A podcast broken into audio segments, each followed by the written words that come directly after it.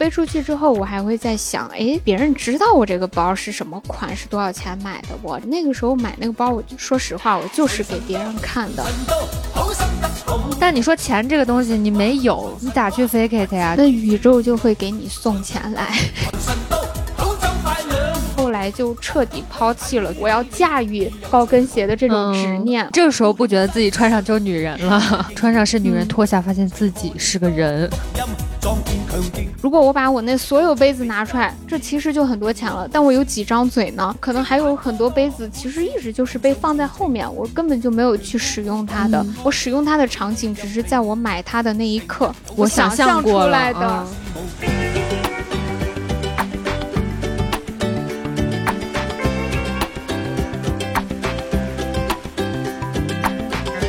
Hello，大家好，欢迎来到做个海女。我是不上班后消费欲望持续降低的 I 人小岛。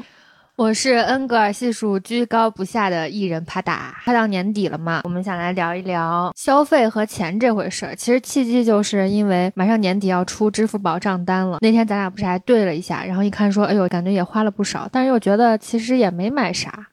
然后就在想，这钱呢，它到底是花到哪儿去啦？所以今天就趁这个机会和小岛一起聊一聊花钱这些事儿。对，上次跟你对账单的时候，我也有同样的感受，觉得这个钱一年花的比一年多，但是自己拥有的物品嘛，好像也没有多多少是。而且点开都几块几毛几，几十块几毛几。嗯，对。现在有很多的那种消费言论嘛，最近不是购物节，有一些就还挺想知道你是怎么看的。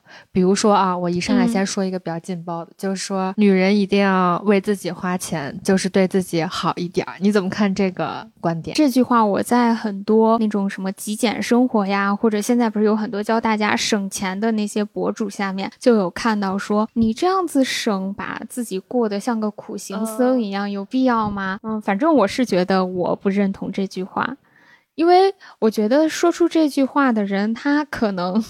这句话能说不？我觉得他说出这句话，是不是他生活的其他方面过得不是怎么开心，比较单一？他是需要去用消费补偿他的感觉。哎，你还记得不？双十一原本是光棍节，不知道现在的听众如果是年龄小一些的，还流不流行？对，咱们的小的时候还蛮流行光棍节开这个玩笑的啊。为什么这个天猫最开始要选在十一月十一号来当做双十一的？购物节，他当时有一个宣传的理论，就是说，那你作为一个光棍儿，在这个时候都没有人爱，对吧？那你要好好爱一下自己。我们这时候也给你放出了优惠活动，快过来掏钱吧！是，那来买买买吧。嗯，那个时候就是把消费和爱自己画上了等号嘛，就这样宣传。狡猾吧？感觉就是做广告、做营销的，还是蛮洞察人性的啊。是，不过这个我还是头一次知道，我只知道。它是从光棍节变成了购物节，但我不知道，就是说它。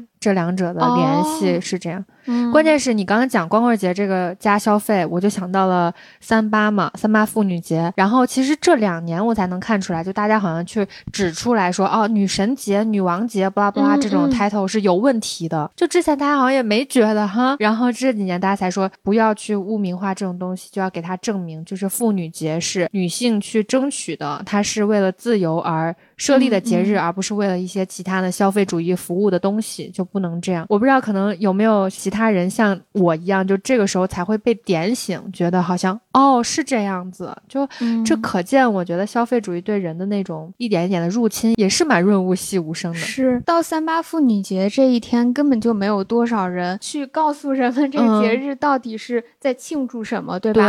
然后反而是那些商场都挂着什么女神节，对，做着那种海报，对，所有的是粉红色的，然后女生穿的高跟鞋，然后星。星什么的，真的，反正我还是蛮反感的。但是现在感觉大家会意识到，这也是一种进步。而且我现在对这种带贴标签的东西就很反感嘛，就尤其是好像说女生一定要怎么怎么样，这样才算真男人，这样才算什么女人，就这种，你就觉得很讨厌。你要想一下，他为什么要这样说？就所有贴标签的东西，我觉得背后应该是有点目的的。是谁创造出来这句话？他的目的是啥？稍微再多想两步，可能就不太会掉到别人设好的。陷阱里面，嗯，我觉得喜欢给自己贴标签或者喜欢追赶某一种潮流的人，也应该是活得比较迷茫吧，就不太知道自己到底想成为什么样。可能觉得当下主流的东西应该就是最好的、最受欢迎的。哎，他也想往自己身上贴。但你说那不是他得探索一下吗？他不探索他咋知道呀？他从小是没有被培养出这种自我探索的能力的。他只是跟对被指路，他不钻这一块，他就是说，哎，我看看看看，行了。好，下一个，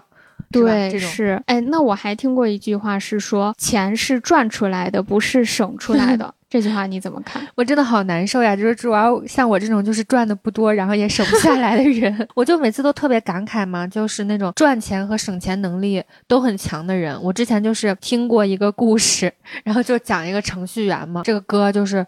赚的也巨多，然后也贼能省，然后你就感觉这两方面能力都很强，以至于他拥有了蛮多财富的。其实我为了省钱嘛，我还做过两件事。这个事情真的就是我大概每一年的年初，然后我会定那种今年的计划、代办事项那种。今年一定要坚持记账，一定要把账记得清清楚楚，分好类。每年就是基本上到年终就无疾而终，或者说先是每天都记，每笔都赶快记，然后就变成了一天记一下，然后就变成了一周记一下。可能某一段时间你一直没记，你想说这我也记不过来了呀，那也不记了。哎。那你记账的目的是什么呀？我其实是想看一下自己的钱都花到哪儿了，就看一下到底能花多少钱。因为有的时候你年末去看那个支付宝或者是微信给的那个账单的总数的时候，它不太准嘛。花出去的钱可能不包括全部都是我自己的花费，可能我出了一点，别人会把那个钱再 A 给我，倒一下的。哎，对对，或者是倒一下的那种，就是都有那种情况，所以我感觉它不是很准。我就想看一下自己到底会在哪一类，嗯。分别花了多少？就咱们艺人就没办法，必须要喝酒吃饭的那种，就跟正常吃饭感觉得区分开来。我还就想说，看我出去 social 吃饭的那种饭钱和我日常就是要活着的饭钱，就两个比例到底是怎么分的？结果反正都记不下来，就两年了都没都没坚持住。嗯，那你记下来之后呢？我想象当中，如果记下来，我是想分析一下嘛。分析完呢？分析完了以后，再看一下有没有地方能调整的。比如说今年，如果说我看。我交通费就比较多，然后我一看，大部分都是打车，好多种情况都是因为我出门出晚了，或者因为我磨叽，所以我不能不选择打车。但这种如果说，那我再好好安排时间，是不是能避免？就是会这，哎呦妈呀！没事儿，我我我家的猫又把帕达吓了一跳。嗯 啊，继续。对，就会是这样，就是看能做哪块的支出调整嘛。是，那你我想象中是这样。哦，那如果这一部分钱省出来、调整出来之后，你要用它干嘛？我想把它攒起来，就是把它省下来。我感觉啊，就是你这个和我之前想记账的心理很像，也是为什么没有坚持下来的原因。为什么我刚才追问这一系列啊？就到最后，你好像其实没有一个特。别想要的东西，明确的那个目标就是为啥要做这事儿，是吗？你最后问到你可能是说攒起来，对吧？嗯，但是攒起来干啥？对你好像就觉得这个钱，哎呀，我攒起来也不知道有一个很明确的我要买或者要花的地方，那我可能也不是很紧急。对吧？对，我觉得有道理，因为我不知道我这个钱攒起来要干嘛，所以我会觉得说，哦，那不攒也罢。就每每遇到那种可花可不花的时候，我就想说，那当下先快乐再说吧，是吧？哦，你你讲到这儿，就是我想到了，因为上次走的时候，咱们要聊这期嘛，小岛给我了《小狗钱钱》这本书，里面就提到钱钱跟小女孩说，你要先列一个你的要做事的那个目标嘛，不然的话，你有一些别的事情打岔，就是你就会分不清紧急性和重要性的差别。你就会可能因为紧急性而耽误了重要性。是我现在能攒下钱来的原因，很大一部分就是有明确的支出。比如说，我今年要买车，就这些钱你是必须要把它余出来的。在你有账单，你去看它的时候，你就会下定这个决心要去调整。对，是啊，我找到了，找到了这个更节。对，所以你每年给自己定一个是你要买的，或者说去自我增值也可以。总之是要把这个明确的花在哪儿的这个目标写出来。是是是，嗯，那对这个观点你是怎么看的？就赚钱和省钱。嗯，哎呀，我是觉得这个和第一句一样，就是女人要对自己好一点，都有点像是被洗脑的言论吧。就像咱们小的时候学过那个蓄水池的数学题嘛，你一边进水一边排水，永远都不可能把那个蓄水池接满。对吧？对。那即便是你花的可能不多，但是这个蓄水池也永远是一个不满的状态。而且我觉得，作为一个普通人，能有几个人他的赚钱能力是能够高出他花钱的十倍或者几十倍，才能够让他毫不在意，说我不用去省钱，我光赚钱就够了。咱们大多数普通人肯定还是不行，嗯，还是要省的。对，既要开源也要节流。是是是，就是这个意思。嗯。哎，就是我每次也这样说嘛，有点难办呢。可能也是，我觉得更结就是在刚才那个，就开源可能是需要你的动力，然后节流这边你要明确你自己接下来这流是要干嘛。对对，哎，那我还听过一个比较偏向于呃玄学，或者说在身心灵圈子比较流行的一句话是说，钱是流动的，只有花出去才会流进来。就我有点不太懂，就是它偏玄学的话。花出去才会流进来，那嗯，就是感觉它没有什么必然的联系啊。嗯，你听过那个吸引力法则没？哦，我听过，但是我你讲讲，你讲讲，就类似于说，你如果想要去做成某件事情，比如说你觉得自己是一个性格很好的人，那么你首先就要把自己伪装成，也不是伪装成啊，这样子你就不成功了。就是说，你就真的要按照一个性格很好的人这样的一些方式去做事情。就我想象成我就是这样的人，对你现在就是一个性格很好的人。如果说这个时候有一个人。对你态度不好，那你现在是一个性格很好的人，你可能不会像原来一样就对他大吼大叫，嗯，你可能就会很平静的我宽恕你。就是类似于这种，还有像减肥也是可以应用这个法则。你现在是一个瘦子，然后你会观察身边的瘦子，其实他们对于吃好像都是没有特别大的欲望的。那你吃两口就够了，你懂吧？就是不要把自己当做一个我是一个胖子，我要变成瘦子，你不能这样想，你就是一个瘦子，就有点像那种就 fake it to make it，是吧？对对，就你就是把自己就先当成那样，就直到你某一天变成那样了。是你如果是一个有钱人，或者说你是一个在财富上比较富足的状态，那么你就是会舍得为你想要的东西去花钱，你也不会说抠抠搜搜的。那如果你呈现出这种状态，你可能就不是那个有钱人，就是你懂不？对，但是其实你比如说你要像减肥，或者说我想做成一件事儿的那种，就是 fake it，然后 till you make it，感觉好像还好，我只能克，就是抑制住我心里的某一些动力或者欲望，然后去做成它就行。但你说钱这个东西你没有，你咋去？你咋去 fake it 呀？就你没有，我就想要一个，但是超过我的消费能力了，超过我的经济能力了，那我咋去 fake it 啊？那宇宙就会给你送钱来，真假的？就不是我为什么把这个放出来呢？不知道有没有听众听过学霸猫？他当时在他那个社群里面也是大肆的宣扬这一个言论，并且有很多的社团成员去这样做，就是钱会从宇宙。找你对，就比如说我从来没有出过国，但是我很想出国玩一趟，但我现在连买一张机票的钱都不够，但我一定要去买这个机票，我就要把这个信号放出来。那这时候社群里面可能就会有其他的成员。愿意去赞助他这个机票的钱，哎，突然让我想到有一种，就是我会在我家族群里面说，有没有哪个好心人 可以给孩子吃一个香辣鸡腿堡？对对对，大概是这样哈。是不知道他这个言论最初的是怎么被设立出来啊？但我感觉其实是有一点和吸引力法则有点相似，就是你首先要成为那种人的那个状态。但是他们真的能收到吗？为什么会有人会平白无故的愿意给别人打钱啊？那因为他进了那个圈子呀。我想一下，如果我在那样一个社群里面，我可能也会去打我能力范围内给他一些钱，因为我觉得有一天可能我也是会需要。那个帮助的人，这么听起来，我觉得好像也没啥问题。那人家就愿意给吗？是不？但是这个确实有很多人，他到后面就已经完全入不敷出了。他的意思就是，这些都是你真正想要的。那如果是你真正想要的，你就去满足你这个欲望。就比如说昂贵的，嗯，昂贵的物件，然后高档的体验，就这些。是，那进入他们这个群体的人就会觉得这个就是他们一直想要的，是叫什么贵妇学院哦？那他这个社群就是消费主义那味儿太重了。我以为是身心灵的话，肯定是说我想成为一个，就是说真正的我自己。我感觉消费只是一部分吧，但是他好像就是会让你觉得这个是全部。可能这个是他比较出圈的一个言论吧，因为我也没有进入那个社 群，也不知道他有没有其他的去帮助人心灵成长的东西那你看，我觉得这个东西肯定是。会有市场，像钱想要的人永远很多。就你刚才讲的那些，我就突然想到，我感觉他之所以这个比较出圈，可能因为你不能说钱这个东西是好的还是坏的，对吧？就是小狗钱钱，以下就称之为狗钱。感觉狗钱里面说的就是，他说钱就是中立的嘛。你有这个理财思维的人，你拿到的钱，你就会知道该怎么样去安排它。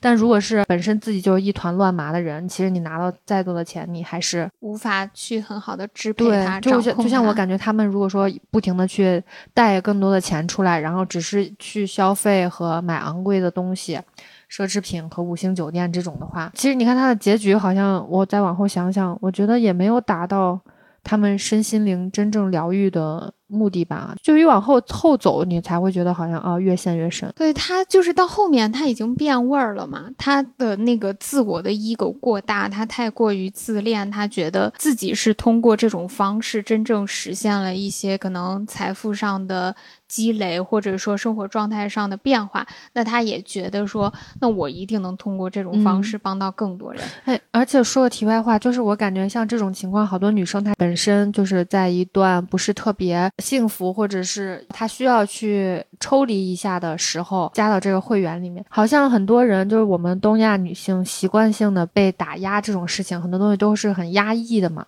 所以才可能就导致他们突然接受到了这个言论，是有一种那种触底反弹，然后弹到很高的地方，就跟他以前所接受认可的是完全不一样。就好像像那种家里面管你小孩管的特别严，他反而是自己身心自由的时候，他会控制不住自己，不知道该怎么样，他可能会很很放纵，可可能会啊，只是说有这种情况。是，所以我在想这句话，其实我原来不是那么排斥他，就在这个事情出来之前，我在想，如果哪一天我真的因为什么意外去损失了一笔钱，我会用这句话来安慰自己，是，而且钱是流动的，嗯，那这个钱可能不通过这种方式流掉，可能还会通过其他的方式来从我身边带走，但我不会把它当做我的消费观。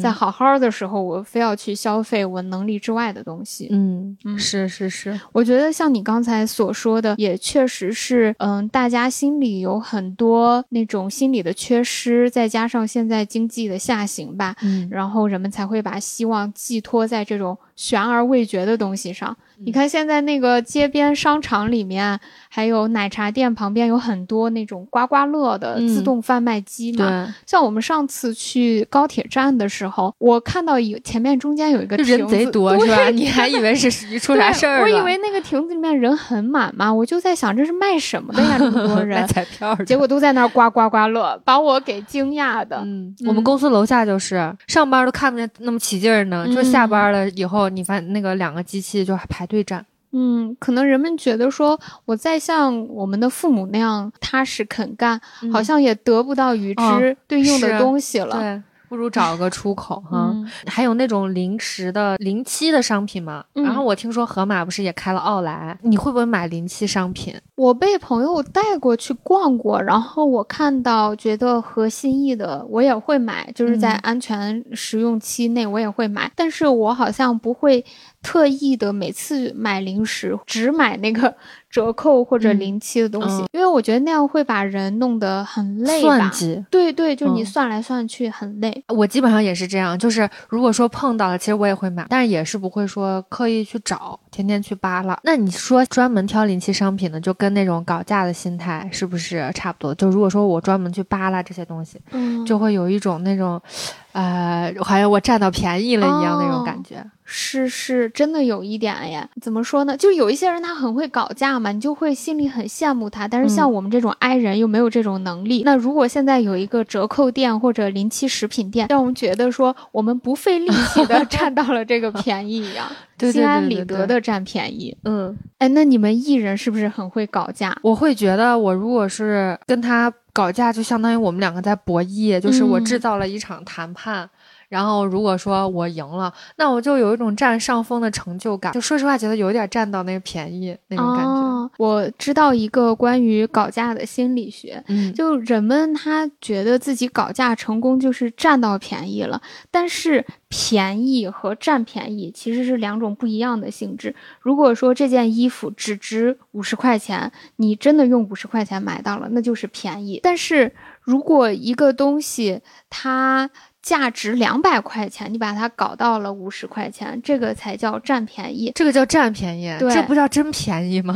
这个就是你占到便宜了，就本身它不属于我，是是通过我的努力给占到了。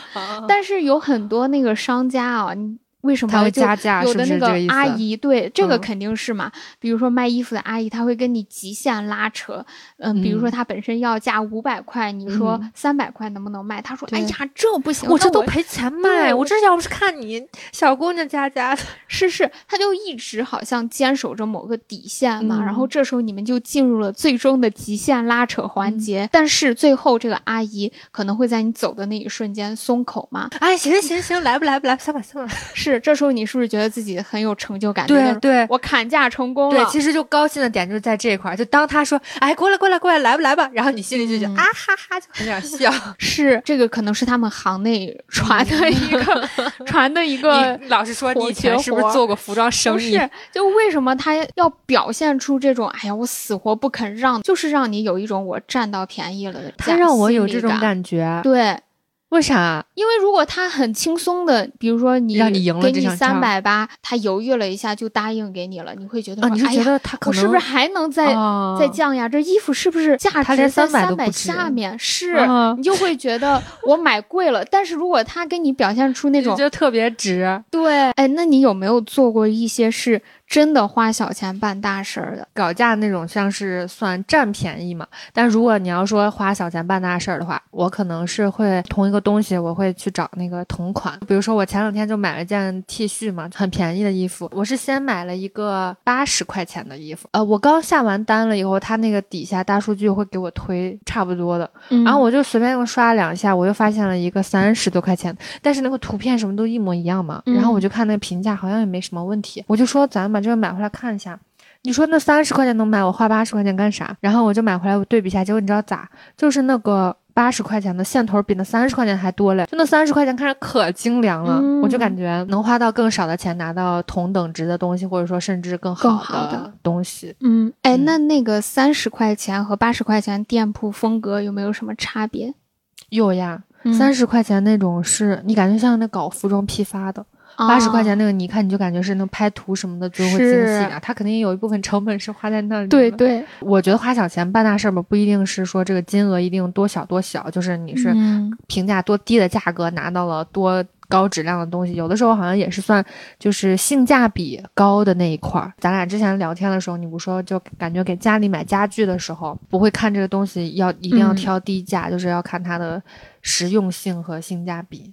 对我跟你一样，在衣服上不会特别追求品牌，还有说是觉得贵的一定就是更好的嘛。也是因为我之前在网上看到有人推荐幺六八八，我很早之前都知道幺六八八了，大概是在高三毕业的时候。哦，那你真的很早，对，你就是想做服装生意吧？你我跟你说，我做过，真的做过。那个时候还是一四年左右嘛，我还是用淘宝的网页版去买东西，然后我买完之后，可能是它旁边。弹出来了，有这个什么幺六八八，因为都是阿里的嘛，它的这个网址，我就进去一看，哎呀，这东西咋都便宜这么多？它那种店铺介绍很多都是那种什么服装厂之类的。我那时候高三暑假，我刚好觉得说我想挣一点零花钱外快什么的，它不是可以一件代发？我当时呢，呃，还有 QQ 空间，我就会在 QQ 空间把那个网图。然后，比如说这个衣服的网图全都发到 QQ 空间里面，然后再把那些什么信息从那个人家 淘宝店复制粘贴介绍到那儿去卖。如果有人要买的话，我就在幺六八八上一一件代发，对一件代发卖咋样？挣到钱没？也就是朋友家人支持个一两件吧。但是我在那个上面当时也批发了那种叫啪啪圈那种啪啪手表，就是卡通的嘛。哦，我知道那个，对小孩玩的，可能就一两块钱一个，我就批发了几个，就有什么海绵宝宝呀，还有什么史迪仔那种的，在我们小区广场上就卖，我卖十五二十一个。那个还赚了不少钱呢，那个感觉是小孩最喜欢的了。当时要是在朋友圈里面发，估计你现在已经是小老板了。做生意这种，就可能今天聊到钱嘛，我觉得我对钱可能没有太大的欲望。我们班有一个女生，也是高中毕业，上大学之前，她开始做微商，就是在朋友圈可能发一些什么减肥药啊，或者那些什么东西啊，她跟着一路做，后来微商不行了嘛，她又开始做那种探店，然后再到慢慢她。他做那种呃，他是不是现在变成 MCN 了？对，就是有了那个幺六八八的经历嘛，我就会发现有很多淘宝同款，然后他在一个工厂店，他就能以更低的价格拿到。所以我对这种服装，特别是像我上一期讲到，我甚至有一些买回来我就不穿，就压箱底了。对于它来说，就不太愿意在它上面花很多的钱。我可能会拿个一两千去买一套刀具，但我只愿意。拿个二三十去买个短袖，我觉得像你刚才说的性价比这个东西啊，不能只看它的单价，对吧？我会把它换算成每一天，比如说一套刀具我能用十年，然后但是两千块钱除以十年，每一天，哎，我没有算过啊，可能每一天也就是几毛钱，但我就觉得很划算。但是如果我买一个几百块钱的短袖，我可能只穿今年一夏天，这一夏天当中我穿的。次数可能也就是个四五次，对吧？其实我也是比较认同这种观点的。有时候我爸我妈就会现在会在直播上面买东西嘛，嗯，实际上是没多少钱，但是你感觉买回来没什么用的东西啊。既不结实，完了就质量可能也一般。它虽然它是卖的不贵，可是它也不好用呀。现在甚至会去淘二手衣服。我们这边有一个比较大的二手衣服的市场，有一些人可能会觉得二手的衣服穿在身上有一些膈应。嗯，我有一点。对，我在想这个其实是不是跟小的时候父母对待这个的观念有关？因为我小的时候有一个邻居家的姐姐，她就是长得特别漂亮，她。妈妈也从小就送她去学舞蹈，身材也特别好。就他妈妈就会给他买很多很漂亮的那些衣服。他在我心中一直就是有一个公主，对我想成为的样子。然后他就跟我妈妈关系特别好嘛。有的时候那个姐姐她的衣服，对，就会拿来送给我，我心里就会很开心。你就是二公主，你是安娜啊，她是 Elsa。我就觉得说我妈肯定不会给我买这种类型的衣服，我穿着反而是很开心的。但是像小高。老师他妈妈原来给他传递的观念就是衣服一定要买牌子的，而且价格越贵，它质量越好，你穿在身上就是舒服。他肯定也是不会去买这种衣服的。就事实上可能不见得越贵就越好，但可能。越贵的东西，它也不会出什么大错哈。其实你刚刚讲的二手衣服，比如说我要穿朋友的衣服什么，我都也觉得 OK。本身的问题不在衣服，就是在我不知道这个衣服就是它到底都经了就是怎么处理的，经了几手这种来路不明。对，然后还要接触皮肤。哎，是，主要是这样，就感觉衣服倒是没问题了。对，是。那可能你应该也不喜欢去淘那种 vintage 服装店吧？我还真没去过，是吧？像我，我最开始是喜欢买那种 vintage，然后被一个比我更喜欢嗯 vintage 服装，然后就很亚的一个女孩带到那个地方去，然后就会发现，哎，其实你一件 vintage 的衣服也不便宜呢。你随便一个什么那种短袖，它也会要你一百多，有的甚至是就比你想象的其实要贵好多。但是我去那儿之后，我会发现那个阿姨还跟我说，这好多那种 vintage 店的老。老板都来这儿淘货，然后就他可能会把它处理的看着更加干净整洁一些。那边的话就一个比较暗的房子嘛，就挂在那里。就实名给大家推荐吧，就是西安这个文艺路二手服装市场。如果有感兴趣的朋友，可以去那儿淘一下。来文艺路淘衣服。嗯，所以我就对这种服装的价格就更加祛魅了，我就不愿意再花更贵的价格去买衣服。哎，我就是还有一个。你要说花小钱办大事儿，就除了性价比这个，感觉咱俩都有点像嘛。就是我现在可能用钱来买时间或者买效率，这种不会吝啬在这个点上，会觉得是办大事儿。就比如说之前我换电脑之前，如果我要是 P 张图，可能有时候加很多东西渲染出来，就是要十分钟或者五分钟，你感觉一张图就其实不至于那么长时间，应该很快就搞定。然后但是你要花这个时间去等，你可能你这个一整套工作下来的时间就凭空多了半个小时。然后你你这个你说你这五分钟十分钟又那么碎，你又干不了别的，所以你就只能在那等。我就觉得好像有点浪费时间。那这个时候就是你可能你再花个大几千，你去换一台电脑，然后它其实大大提高了你的工作效率嘛。那我觉得这个也算是花小钱办大事儿的一部分吧。是这个确实是我在长大之后会转变的一个观念。像我原来我宁愿坐公交坐个一个多小时，对对对，也不愿意打车。是我现在也是这样，就是我就觉得。虽然是一块钱就能坐公交车了，但是你感觉你那个时间得花你颠颠颠。嗯，哎，但是还有一种说法说，其实咱们就是普通打工人，你把那时间节省下来，你觉得说我要用它来去做更多的事情，但是你可能下班之后回到家里，也就是躺那儿刷手机。哎，那我哪怕比如说我休息呢，就可能我今天真的很累，那我觉得也很值。哎，但是其实一般如果说啊，我要是打车，就下班一般不会，可能都是像着急赶赶事儿的时候会。想说把这个时间节约下来，嗯嗯，但之前我感觉观念还没有转到这儿嘛，就比如说以前我还会用就是大几百块钱买口红什么的，然后买一些就是呃就是感觉是那种拿出来别人能看到的一些大牌化妆品吧。对我原来工作单位也有这样的同事，就会感觉他经常去买各个牌子的口红，我一问就几百块钱一支，但是他却经常问我们借各个网站的会员，就在想为什么他这个几百块钱一支的口红就经常。常买，但是几十块钱的会员却不肯充，所以我就还不太能够理解这种心态。嗯，哎，不过我觉得就是每个人对一个东西的价值定义可能不太一样嘛。就比如说，他觉得这个东西他花三五百。他买回来，他赚就是他得到的喜悦，或者是别的东西更多，或者是你愿意用用两千块钱买一套刀，人家可能觉得二三十块钱买一套可以了，但是我我愿意，我可愿意花两千块钱买套衣服，我就觉得这个衣服带给我的快乐比两千块钱的刀，就是我感觉，就每个人对这个商品的价值的定义也不太一样嘛。哦，可能吧。可能我这种实用派的实在是不能够太理解。我在想，是不是比如说他买一个口红，或者说他买一套牌子的衣服，他穿出去是别人能够看见的。你说他如果每天把那个两千块钱的刀就别在腰间，出门 别人是不是也能看见？其实跟两千块钱衣服是一样的。别人一看说哟，这人这生活品质可以。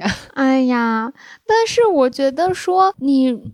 对于一个口红或者说衣服，它带给你的价值到底是让你觉得值在哪里呀？如果说没有人能看到看出你这是什么牌子的，或者说你这个口红你涂在嘴上，别人不问你，你也不跟他说牌子。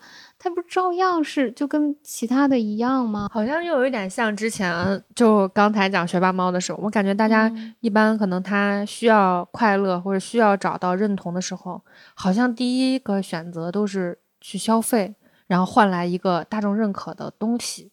嗯，感觉好像就是这样，而他不会说，你说他如果说他拿就只要拿出去，就跟我刚举那刀的例子，就是因为社会上没有人认可说你这个刀别在你身，救命！你这个刀别在你这身上，你就证明你有消费能力。对，没有人这样认为。嗯嗯，牌子也比较好辨识。那你说那么多大 logo，那为啥呢？那人就穿那个是图啥了？是吧？嗯，所以我在想，他们是不是愿意给这个花钱，也是因为别人能一下辨识出来，能够看见他消费这个东西。但是如果他买了个会员，他只能自己看。我觉得会员，你既然想看这东西，肯定是这个剧或者这个综艺，它能够带给你一定的愉悦感嘛。可能那个价值在他心里没有那么高了。是，不过现在这个网站的会员弄得确实有点恶心，吃相太难看了。就我刚刚就想说，我说既然就是其实你也不能说人家。既然都买得起那个，他肯定不是说消费不起这个会员，只是现在这些平台上真的是不要太离谱了。就是即使你买了会员，还有 S 会员，然后还要就是你 S 会员还要再充单买一个什么包才能解锁一个啥？对你电视跟手机端还不一样。对，但是话说回来，就是经济下行嘛，就我以前是会买，但现在那种几百块钱的口红我都不会买了。就说实话，我感觉就现在国货彩妆还蛮卷的。就是你刚才讲的那种情况啊，就是你同事买几百块口红那种。然后我感觉，在我上大学大二大三那个时候，这个风气还挺盛行的。反正我觉得现在好像罢了，不会因为是因为就是因为经济下行，大家都去选择性价比更高的产品。因为我上大学的时候，我在外面兼职的时候，你看大家有时候涂口红说，哎，你这挺好看，你这啥色？好像说我这个是啊某某某，然后你然后什么什么热门色号，那个你会发现那种以前那个口红那色号经常都断货，你上那商场你都买不到。是吧？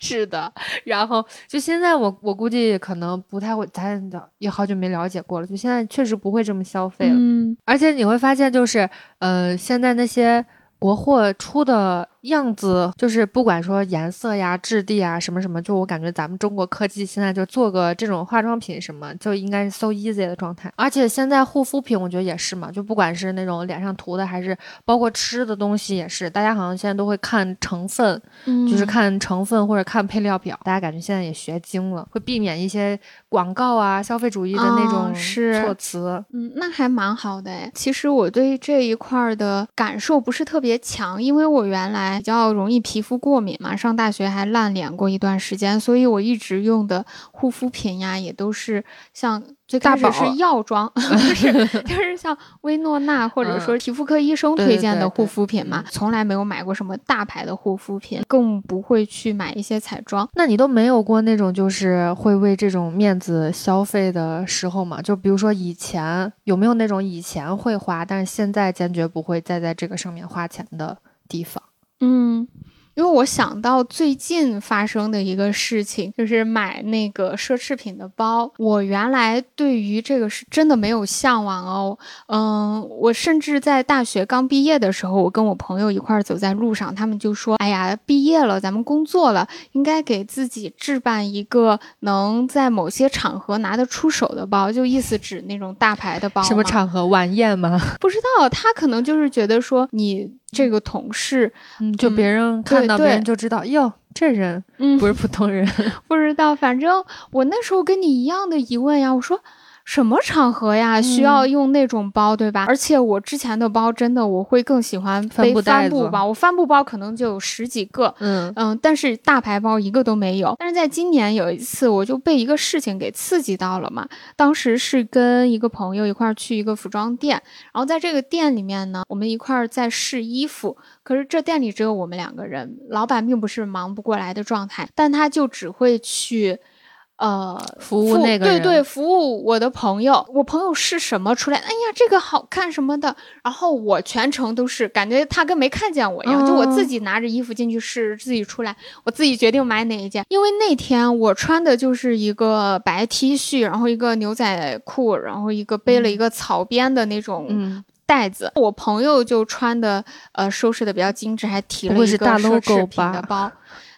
反正包上是有 logo 的，但是呢，它的裙子就可能就反正看着就是像可能是高价消费的是。然后我当时就被那种感受给席卷了。是哦，哎，你这个词用你这个词用的好精准，被席卷了。是，所以就特别冲昏头脑。我回来就跟田老师说了，他说啊，原来你感受这么不好受。他说那咱就买买一个，然后说你你今天晚上就看看咱就买。那是不是第二天你俩就直直奔专柜，直接说这个这个？包起来，这个是 是想象中的，你电视看多了吧？因为我的消费观原来不不是这样子，所以其实我是不愿意为这些东西去买单的。虽然说这个钱我是能出得起，但是我觉得说，哎，那我是不是还是能够通过其他方式呢？然后我就通过我另外一个朋友要了他经常买的一个海外代购的微信，然后还要了另外一个卖二手 vintage。中古包的这个微信，结果我当时是，嗯，在海淘那里买了一个三万多的香奈儿一个小包，然后就那种斜挎的，然后在一个中古店买了一个二手罗意威的一个帆布。你买了不少啊，你 就买了这两个，但是哦。哦，重点在后面。我回来之后，我会发现那个包，就特别是香奈儿那个包背在我身上，我特别的难受。就刚回来那一刻，确实是很开心的。可是我背在身上，首先我平时穿的是很休闲的，我会觉得那样一个小巧精致的包，我应该要换一身衣服，置换一个行头。然后我的发型好像这样子也不太行，又要整体黑框眼镜也不能戴了。是，好像你这个妆这么素，这个脸也不太行，就让我觉得很累。我背出去之后，我还会在想，哎，别人知道我这个包是什么款，是多少钱买的不？这个人能看出来不？因为我那个时候买那个包，我就说实话，我就是给别人看的。嗯，我心里这些活动让我很心累，真的。然后结果过了几天，我就又二手把它给转卖了。我那个朋友说。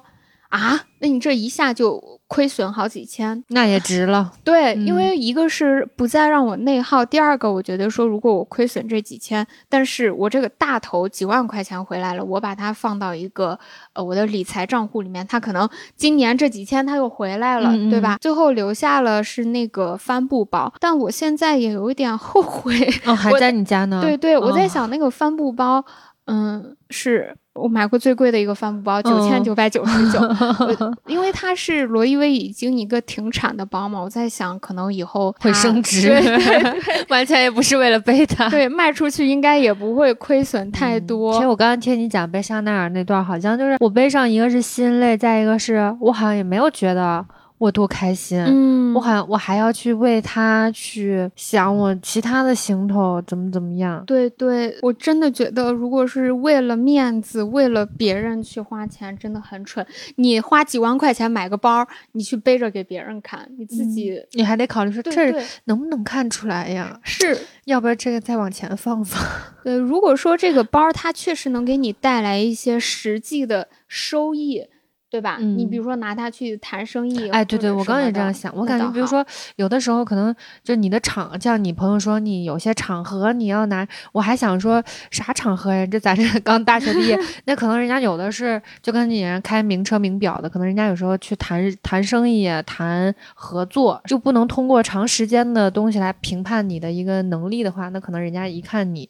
哦，是这种佩戴的这些，或者就是你身你身上的这些东西，它一定程度能证明你的能力啊，对对，能证明你的实力。是的，嗯，我虽然觉得说我不会用这种标准去评判一个人，但是好像你在碰到这种情况的时候，你还是不免的会给他加上一点光环的感觉。对，是，就像你之前问我，你说我我看你，比如说大，我说你大学毕业那年花的钱。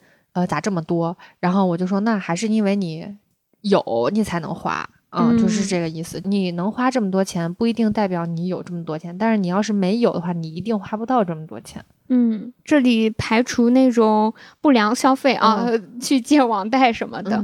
刚才讲到那个奢侈品是一个比较大的支出嘛，然后我还有一个不会再花的钱，就是像高跟鞋、皮鞋，或者是一些穿上很合身、漂亮但是不舒服的衣服。我感觉我对高跟鞋是经历过好几个不同的阶段的。怎么说？就我在大学刚毕业的时候，因为我第一份工作是在恒大。做那种职员嘛，然后得穿对对是得穿正装。那时候去买第一双高跟鞋，其实我心里还是充满期待，神圣的。是，我觉得我穿上我就变成一个真正的女职场人。我从一个女孩变成女人的那种感觉，姐，你这啥呀？这都是 我不知道，但是我穿上之后我就很难受，因为我第一次买嘛，我就只看形状，也不会考虑舒适度。我觉得我第一次穿高跟鞋，肯定我不管怎么穿都是不舒服的，所以当时好像是买了个五厘米还是七厘米的，就不太有概念。正常的那种跟，对对，有点高了。但我穿了不到两天，我就又把那个换成一个。小平底儿小皮鞋，对对，就包括后面买的那些。中看不中用的衣服，我觉得我穿着漂亮，但是如果我的身体给我释放的信号是我不舒服的话，我整个人的姿态和神情也会变得扭捏、不自信，所以我后来就彻底抛弃了我要驾驭高跟鞋的这种执念。这个时候不觉得自己穿上就女人了，对我就不会再去好像要训练自己一样，穿上是女人，脱下发现自己是个人。这句话太精彩了。你小时候没有偷穿妈妈高跟鞋的时候吗？有啊。对啊，你刚说你有几个阶段嘛？我一下就想到我，因为其实我是蛮喜欢高跟鞋的。我从小就是因为老偷穿我妈高跟鞋，我就从小就对高跟鞋有一种喜爱。我我首先觉得它那个。样子很好看，可能啊，就是我我有这种东西没办法，就是从小被规训的了，就已经被洗过脑的人，就是我这样，就我会觉得那个高跟鞋的那个流线，嗯，很漂亮。我意思就是被洗脑之后的我，第一眼看到这个东西，我会觉得哇，好漂亮，女生穿上好好看，而不会说觉得好痛苦。那你实际第一次穿上高跟鞋之后呢？还是很开心啊！你要说刨去小时候偷穿妈妈高跟鞋那种，我小时候甚至有一个老师让画个啥美术作品嘛，我还画了一我自己设计了一双高跟鞋，而且我画高跟鞋画特别好看，我就觉得肯定是因为我老看那个东西。嗯，你之前播客里不是也说你妈妈老看那种时尚杂志？哦，对对对对对。但是你像现在你在家工作和我在大厂工作这种，就是大家对衣服没有任何要求，然后完全是咋舒服咋来。而且我不知道你发现一个很神奇现象，就是可能在我。妈妈就咱妈那个岁数，就像咱们这么大的时候，他们全部都是感觉是高跟鞋制服，是吧？就感觉那个好像是大人的标志。然后，但是现在咱们这个感觉，不管多大，你三十好几、四十几的，你看着都还是像个那个学生一样，咱穿都可舒服了，就感觉都是咋舒服咋来。是，嗯可能从这个层面来说，女性也自我解放了一点点吧。嗯，因为你刚才说了那些，我听起来都是箱包、服饰一类的。我如果说以前会买，现在不会买的，其实是一些。那种小东西，就小物件，就我不知道你你身边的人是不是这样？就我感觉我啊，包括我在内，还有我能看见的一些朋友什么的，就谈了恋爱以后就特别喜欢买那些小东西，就比如说那小盲盒、小乐高，然后就会搞一些那种，就有点像小时候在那个文具店，你就会那买那本子、笔、贴纸。但是其实那些你买回家，你发现都挺落灰的。那笔还有点用处，那本儿你感觉都用不完，那大大小小的。有格子没格子的，空白的，彩色的，对，是吧？我觉得你说的就是我，哦，现在就不会买了。包括我长大以后，就是我有时候去逛一些集市嘛，然后我看的那些小花瓶儿，就还是会心动，就感觉小时候买笔筒，长大买花瓶儿。刚刚说谈恋爱就会买那些小玩意儿，我想起来我第一次买盲盒，其实就是我跟田老师恋爱的时候给他买的。咋说？我也觉得很奇怪。我单身的时候对那些东西也是完全没有任何兴趣点，我路过那个地方就是头都不会看都不会看一眼的那种。但是一谈恋爱，好像人就对那种看什么好像都觉得。啊，有点可爱，是。但是像你刚才说的什么文具、贴纸这些东西啊，嗯，我长大之后我还是会很喜欢。即便现在大家都是什么无纸化办公，但我还是很爱逛文具店，还有像你说的那种集市。我是从今年开始断舍离之后，我才慢慢的有所收减。但是你如果去我书桌看一下，就各种贴纸、什么纸胶 带，我有一抽屉的笔，还有以前是不做手账啊。不做，就纯买。对，就像我原来备考嘛，其实你用不了那么多的笔，各种颜色的荧光笔，是不是？是是是。但我现在是我看到那些，比如说小小东西、小花瓶儿，就我就会想说，哎，漂亮，真漂亮，就好看也真好看。但是你就想说，但它好看，我也不见得一定要把它买回家。它就是今天放到这个集市上，或者说我不买它，它遇见下一个有缘人，就是它只要存在在这个世界上，我觉得就。啊，已经够了，就已经足够了，所以后面就不会再买。是，如果说刚才我对文具的那种执念已经放下一些，但就是你说的这个集市上的那种杯子什么的，我感觉我现在还是很难做到。你可以看到我家杯子，其实这是只是一部分，然后在我自己家我也还有很多杯子，我就控制不住，我觉得很好看。比如说我看到这个杯子，我就会去想象它用这样的杯子装着一杯咖啡是什么 样，把这个咖啡杯放在我的书桌前或者餐桌上。那天早上在那儿服用早餐的这个画面就出来了，你懂吧？然后我心里就会很想买它，因为我觉得其他杯子是跟它不一样的。但我现在能劝住自己的一点就是说，呃，不知道大家有没有听过拿铁效应？你听过没？我没有。就是说，你每天比如说只买一杯咖啡，你可能觉得没有花多少钱，就十几块或者。二三十，对吧？但是如果你把这个时间单位拉长，呃，一个月、一年，其实你在这个上面花的钱就很多。我就在想，我买这个杯杯子每次买的时候，我也是在想，哎呀，没多少钱，就十几二十块钱，贵一点的可能也就是一百左右，对吧？但是如果我把我那所有杯子拿出来，这其实就很多钱了。但我有几张嘴呢？可能还有很多杯子，其实一直就是被放在后面，我根本就没有去使用它的。我使用它的场景只是在我买它的那一刻。我想象出来的，对，动这个念头的时候，我就会劝一劝自己，想想我已经有了多少杯子。嗯，对，就像我们看账单的时候，金额这么大，结果拉开明细一看，全部都是几块几块的那种。它只是当下的时候，是你被一种想象、被一种情绪驱动着你买了这个东西，是你给它附加了一种意义在里面。是是，所以我现在也不太会为这种故事感或者说幸福感去买单。我在想，像现在的 vlogger，他们可以带。带货的原因是不是也是因为他们首先呈现出的那个画面以及他们生活状态是比较幸福美满的？对，有人向往他那个状态，他肯定才会有粉丝嘛，对吧？那他们就可以通过这种他的生活状态或者幸福感去带货，让那些粉丝觉得说你用了我在用的这个物品，你的生活可能也会变得更加幸福。哎，你有没有看过东方甄选那个直播间？没有，我妈就老在上面买东西嘛，就买东西就是因为一个是因为。他是我们学校，就是我校友吧，不能学长了，校友。然后再一个是说他卖一个农产品什么的，就他会把这个就是赋予了他很多个就是有故事的意义。对对对。哦。然后我妈我妈就会疯狂下单。我想像董洁他们那种类型的带货主播，好像人们觉得我买了他穿的衣服就能够变成他那种气质。对。哦，张小慧应该也是这样。嗯。我还有一个不会再买的就是鲜花。就基本上不会再买了。说以前买的时候是真的觉得好像说啊，我们家每天这个餐桌上都要放一束新的花。你知道他们还有那种每周就是出七天花的那种 app，叫什么来着？就大概有这种产品做出来嘛，就是定一一个月、一年，他每天给你送新花，或者每周给你送花。大概就是像你说的，早上吃早饭的时候，我用不同的杯子吃，我就有不同的感觉。那我就想说，哎呀，这个花放到我们家，我们家每天就有这个生气，而且还有芳香，就好像感觉自己家是欧洲皇室啊。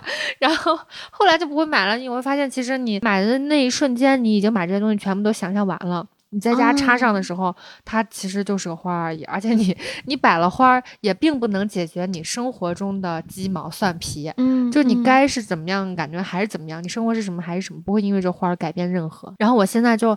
会把花替换掉，然后会变成就是植物什么，就是那种活得久一点的那树，绿色的，看起来我觉得它一个是活的时间长嘛，比花期要长，然后再一个就是也是能有点生气儿，不至于家里好像都比较冷冰冰的。对，它也是生命力的一个象征嘛。哎，那你对于花的这种美好的想象是从哪儿来的？你刚才讲的时候，我就想到，其实也是我从那种 vlog 博主里面看到的。他，我这个话我也听他说。过，我不知道，可能也是因为我妈，我我感觉我妈，你别看就是现在都五十几了，就是还是那讲话老是感觉跟个小女孩一样，就跟那个少女心，就是有的时候买回来说，哎呀，给你看个这个。我再小一点的时候，她就是老给家买花，然后还买花瓶。就我俩要是一起出去逛集市，她感觉比我还雀跃，就是看那些小东西。哎呀，这个你看看这多好看呀！她不买了以后，我可能就续上了，我可能把那种感觉我想延续一下，结果就发现不行，不顶用。可能这也是她。后来不买的原因吧，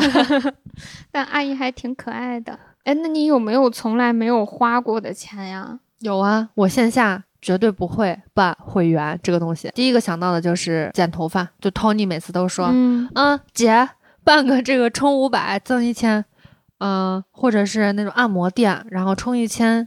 多赠两次，嗯，那你还蛮有决心。我就是觉得他打破了我的计划，我做，除非是因为我想做，你不能替我做这个决定，是吧？我就是你说的没有 抵挡住 Tony 的那个劝说，会在理发店办卡的人，可能剪头发这个还好一点，因为你确实是你的头发会长，你也会剪嘛，对吧？然后我决定在他那里办卡，可能也是那一次他给我剪的比较满意，那我就在想，后面我找他剪也行，如果换一个新的地方，也有可能有。风险嘛，但是我觉得我蛮佩服你的一点，就是你在那个诱惑当中啊，你还蛮坚决的。哎，还有那种就是健身房嘛，健身房那种办卡的，就好多不就跑路了吗？嗯嗯。就我也在想着说，在 Tony 这种地方，你办了，别到时候他跑路了，你就没法要回你的钱了。哦，我家附近办的，我们办的那个 就是已经换了 二十年老店。不是他换老板但是你那个卡可以顺顺下去。对对，是因为我觉得我是没有你那种面对诱惑当场拒绝的决心嘛，所以我从来不会消费的一个东西就是直播间购物。就像你说的，我本身我只是想做个呃什么足浴，这个时候他要给你来个其他的项目。那我觉得像直播间购物一样，本身最开始我可能只是想买一个零食，对，但是因为他的那种直播间氛围组合拳，哐哐乱打，然后就说哎呀这个什么宝宝现在很便宜哦什么什么的，我就又可能会买一些我不需要的东西回来，所以我就从一开始就。把自己的那个路断开，其实也是因为不是很喜欢直播间那种氛围。你会囤货不？你是指囤什么？任何东西比如说，有的时候我在淘宝下单，就是你刚刚因为讲说，本来我是要买一个这个东西嘛，就我后来发现可能会买其他的。淘宝现在底下有一个那个顺手买一件儿，我不知道你留意过没？对，就有的时候他特别鸡贼，他每次蹦出来些纸。对对，但是他那个好像也是根据大数据算你喜欢啥，就是价我感觉的客单价大概在十块钱左右，嗯嗯嗯，然后有一些东西，然后我有的时候还会换一换，看有没有我需要的，有的话会真的买。是我原来啊会买，因为就像你说，它客单价就很低嘛，十块钱左右，但是。我原来觉得顺手买，他是给我把这个价格降了，可是我自己单独出去还是那个价，发现它本身就卖这钱哦，那就对，那就不买了。你感觉没有占到便宜 那个心理，是的，所以我就不会买。然后像囤东西之前是会囤一些生活用品，但其他的不会囤。那你会买化妆品不？不买。彩妆不买，像我前面讲到，我之前不是敏感肌嘛，我我觉得自己好不容易把自己皮肤养好了，如果再去用，我害怕选的这个彩妆品它不对，又把我皮肤弄烂了。然后对你如果说想要保证安全，你肯定要去研究它的这个。呃，成分呀，它的品牌呀，它适用的肌肤呀，啊，我就觉得太麻烦了，心很累。是我现在是快三十岁了嘛，但真的从来没有一天是带妆出门，就几乎都是素颜，除了结婚的时候。对，然后我会发现身边有一些女生，就我朋友，她其实长得挺好看的，嗯，在高中的时候也有很多人追，但是当她后来开始化妆之后，她化妆之后她状态很满意很好，但是当她素颜的时候，她就会觉得自己。不好看了，我可能也是会看到这种情况，我会害怕自己变成那样。对我化妆化妆上瘾，是是，我有了那个对比之后，我就接受不了自己素颜的样子了。但其实我好像主要是我感觉是化妆的那个过程。比消费化妆品要有意思一点。哎，是哎，虽然我不化妆啊，但是我会在有的时候那小视频去看那些化妆博主化妆，换头神术，好神奇！对他们真的好厉害。我在想，如果我有一个化妆师，我有能力能雇一个化妆师，比买化妆品好多了。对我也是会画的。对，感觉你就是对这个兴趣不大，就不想在自己的弱项上面花费太多的时间精力嘛，就感觉其实也没有必要。是吧？嗯，是。说到没必要啊，我一直不太理解那种一直买各种最新款 iPhone 或者最新款什么什么电子产品的人。就明明他拥有上一个最新款，可是这个出来之后，他就会抛弃掉上一个去买。是那种科技粉吗？我觉得说不上科技粉吧。我觉得可能在我心里啊，如果你是科技粉，那么你一定是会把你这个产品发挥它。很大的用途，对吧？就像有一些科技博主，对，他会拿这个东西去做一些很专业的事情。可是他买来这个，依然也就是每天刷刷视频、打打游戏呀。你是认识这样的人吧？因因为我之前有某任前任，对某个前任，他就是这样，我就觉得很无脑。主要是他买他消费这个东西，他完全是为了想让别人看到自己拥有一个最新款的科技产品。对对，我是觉得挺没有自我的。但是你说。他们这样买，他们冲动不？我感觉现在出的上新速度，科技产品真挺快的。对你有没有冲动消费的时候，就会不会后悔？我现在确实一下不太能够想得出来，应该没有吧？没有记忆深刻的，至少是我会有冲动消费的时候，而且我我发现我可以给它分成两类。就我以前过生日的时候，就我会搞那种大 party，然后会叫大家一起来出来吃饭喝酒，置办一身衣服。然后我有一个朋友跟我是同月同日生，然后我俩每一天那个你就感觉好像是到了那个 到了那个就是元春省亲回家一样那种就是 盛大的节日。对，然后我俩就是会还搭一下，说你穿啥我穿啥，就搞得感觉特别特别隆重，特别有仪式感。吃饭喝酒还换场子的那种。但我现在看就觉得有点荒唐嘛。我俩现在都不搞了，就是觉得好像突然。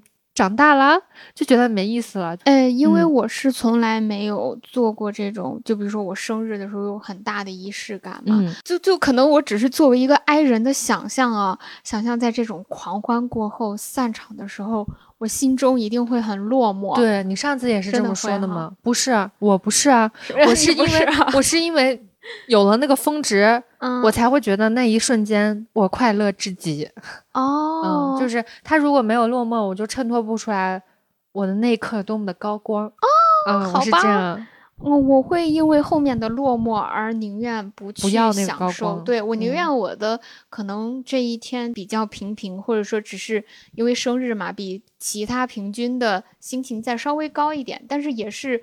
不会维持在波动很大的一个状态。对我，那我我就是是不是长大了？我以前 不是这样的，我现在感觉就这里一两年，我现在就趋于这种状态，可能挨化了啊，就挨 化了。我之前在想嘛，好像冲动消费听着好像像个贬义词儿，不是啥好词儿一样，都是会后悔一样的。我就在想有没有那种是冲动消费，但是其实是我反而收获了意外和惊喜。我不知道你有没有，反正如果是我的话，我就感觉一个是。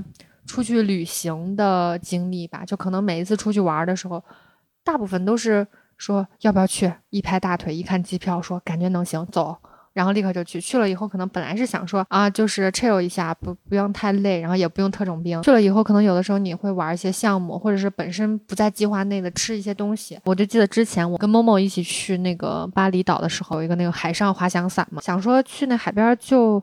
走一走就可以了，然后结果看到有那种项目，觉得哇，好想尝试一下。然后其实这种就是算冲动吧，像这种消费的过程，就是去搞一些新奇体验的冲动消费，我反而会觉得哦，值得的。聊完花钱，咱们聊聊省钱，这是我最期待的板块，这也是今天我来学习的一个板块嘛。就我还目前还在探索中，小狗钱钱学习中。我其实是有看过一些理财的书啊，就是像小狗钱钱，包括一些基础的金钱观的书，到一些具体的关于投资理财的书。其实理财的学习并没有为我带来很多额外的收入，但是我的这个金钱观和消费观在潜移默化当中也是发生了一些转变的。就像你刚才说到的这个冲动消费嘛，我想起来，我原来去线下买衣服，其实还挺容易。冲动消费的，嗯就特别是如果你一开始就试到了一身比较合适的衣服，你就会觉得心情大好。然后你再试其他的衣服，你也都会觉得哎呀好看好看。你说买买买都买。但是我后来就觉得说，有的时候你要分清楚你想要和你真正需要。就像你去洗头那和办卡的区别，我以为你会说就像 vivo 五十套餐和十块钱馒头一样。不是，因为你两那两个可能都是怎么说呢？我觉得我在对于嗯生存或者说关于吃上面，我很难一下就真正只为了省钱去天天吃馒头，你懂吧？嗯，也不太愿意把自己的生活质量下降那么多。但是你说衣服，你少买一两件，它不会影响你的生活质量吗？是啊，是这样的。所以你的那个办卡，其实你就比较清楚自己想要的到底是什么。那我有一个金句，就是说。我分清楚你想要和需要，犹豫的那些瞬间，就代表那个东西不是你想要的，可能只是别人在这儿劝说，让你觉得说，哎呀，是不是这样也可以？这个是不是也是我的需求？只要你有这种犹豫和想法，就立刻 say no。对。清空你的购物车。嗯，你说到购物车嘛，我原来是会把淘宝当做一个社交软件在刷的，偶尔会。我心态就是我打开看看呢。对对，但是每次我看的时候，就像我前面讲到的买杯子，我看到这些物品的时候，我就会在想象我使用它的一些场景，就在我脑中浮现了。这样我无形当中其实就会增加很多。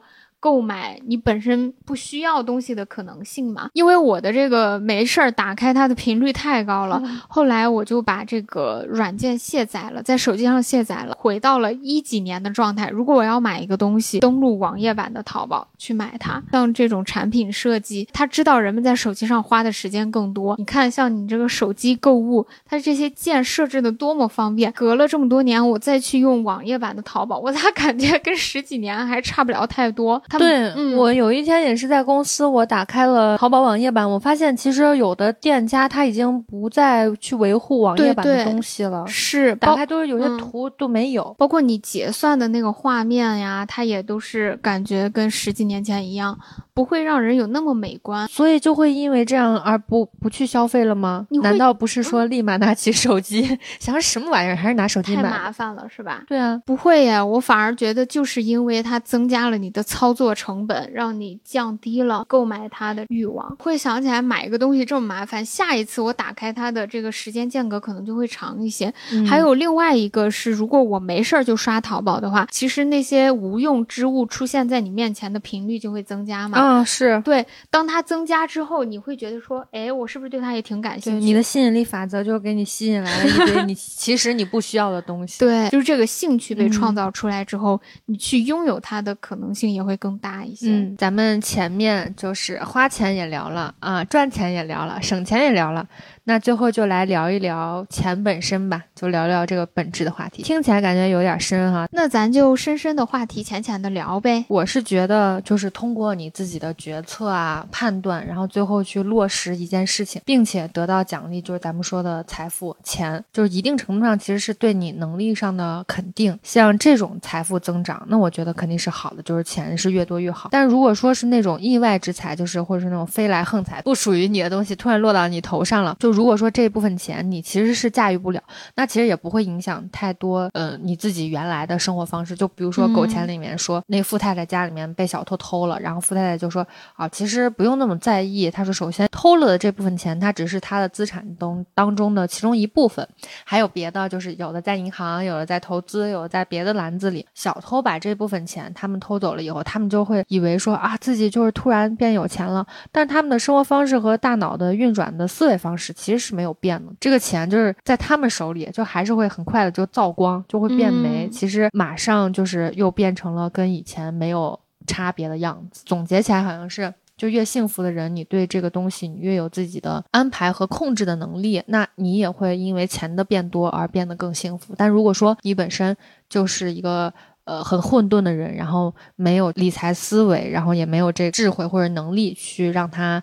变成你自己的财富，而不只是一个巨大的金额放在那儿，那你的也不会因为这个钱变多而就变得生活更好。是我赞同这个观点。然后我听完觉得有一点悲伤，就是在于我觉得我的金钱观可能就是嗯那样子的，觉得我掌控不了那么多钱，就意味着我可能这辈子也得不到那么多钱。对，也就这样了。但是它是一个过程嘛。就它是个学习的过程，嗯，是因为我觉得我一直对于金钱的欲望其实不大，就也不想要变得更富有、更有钱。哎，也不能这样说，钱比现在多一点当然是更好。但是我真的是别说我什么啊，别说我装啊，我是真的不想变成那种什么。呃，排行榜上的，服不死。虽然也到不了那一天，但我真的不想变成那种地位的有钱，你懂吧？我明白你意思，就是如果你哪天变成那样，你肯定要操很多心，是吧？你就觉得累得很。是，我觉得我很累那样子的状态。那我现在这种维持在小康水平，我觉得就刚好。你能掌握的范围之内，它可能再多一点，你觉得是 OK 的，跟你的能力是匹配的。如果是那种德不配位的钱，你就觉得说算了，不要也罢。是因为我觉得我现现在在这个生活方面不用发愁，但是同时也没有那么多事情让我心累，让我的精神世界也是比较富足和放松的一个状态的嘛。那我平衡好这个存钱和花钱的一个方式，就是会专门设立一个存钱账户，这个账户就只进不出，或者说实在是有一些呃特殊情况，你要用到比较大的钱的时候，可以从这里面支出。剩下的一个账户就是生活支出的账户，你就随便花。那这个时候你花的时候，比如说你占你总支出的百分之三十嘛，你这百分之三十这个月花完就没有了。如果说我没有这个账户，我心里可能就想着，哎呀，我是不是又花多了？我是不是又花超了？心里没底。对对，那我想赚钱或者说想省钱的动力，也不是为了突破我生活的天花板去过多么奢靡的生活，而是想把这个嗯，就是生活中某个底线抬高一点，能用钱来兜底的事情就不去求人。对对对，我不知道其他 I 人跟我一样，还是说所有人都这样啊？就那我跟你说，就别用钱考验人性，对不对？那肯定是谁有自己有钱，谁愿意求别人呀？对呀，比如说，当你家人生病的时候，如果我能拿出那些钱，我就不用到处去找关系去借钱，或者说。我工作不爽的时候，我就可以直接拍屁股走人。嗯，这个有点像那个是刘玉玲说的吧？应该是哦，是刘玉玲，好像有表情啊，对对对，有表情包。嗯，我比较认同你那个向内兜底。比如说，我之前还跟你讲，我说换行业或者说辞工作这个事情是需要勇气的嘛。然后我转念一想，好像大家每次嘴里面讲的勇气，可能有一部分是包含了你有没有为你这个如果说决策失误去买单的能力，对吧？嗯，就。听起来好像说啊，需要勇气啊，我没有勇气啊，但是可能没有勇气的深层含义是，你觉得那个兜底的东西还是差一点儿，不，你不确定它能不能兜得住，所以迟迟。不下决定，我现在想想，我觉得是有一点关系的。对内能兜底，对外的话就是有更多的选择权。就是我之前没有 get 到，就是选择这个东西对一个人来说有多重要。但是其实我后来，我每次发现，我谈我在谈论很多事情的时候，无关乎于就是权力的分布和选择的宽度。就是你选择多了，你肯定你可以向外探索的就多了，你就可以大胆放心的去做。好多别人可能会觉得畏手畏脚的事儿，这个相当于你的试错成本嘛，确实是蛮现实的。但是越长大就越会发现。你这个东西是你无法去避免的。那其实今天我们聊的时间也差不多了嘛，从花钱聊到了赚钱，从赚钱聊到了省钱，从省钱又聊到了钱本身。就是说，如果姐妹们有这个省钱小妙招啊，就是说让钱吸引力法则吸引钱哗哗来的小妙招，可以放在评论区跟我们交流一下，让我们一起来年做富婆。因为我们俩确实也不是什么财经博主，也没有特。特别出彩的理财履历啊！那关于前面一些消费观的小问题，如果大家也有自己不同的见解，也欢迎跟我们进行多多的讨论。咱们听友里面说不定会有那种财经大拿或者是学经济的同学，是来拓宽一下我们的见解。素的素的，大家可以通过正在收听的平台，然后点一波小关注，或者是点一个小爱心来支持一下海女。然后也希望平台的编辑们可以多多留意。我们海女频道，希望我们早日可以登上星星榜，谢谢大家的支持。好的，那我们下一期再见，拜拜啦，拜拜。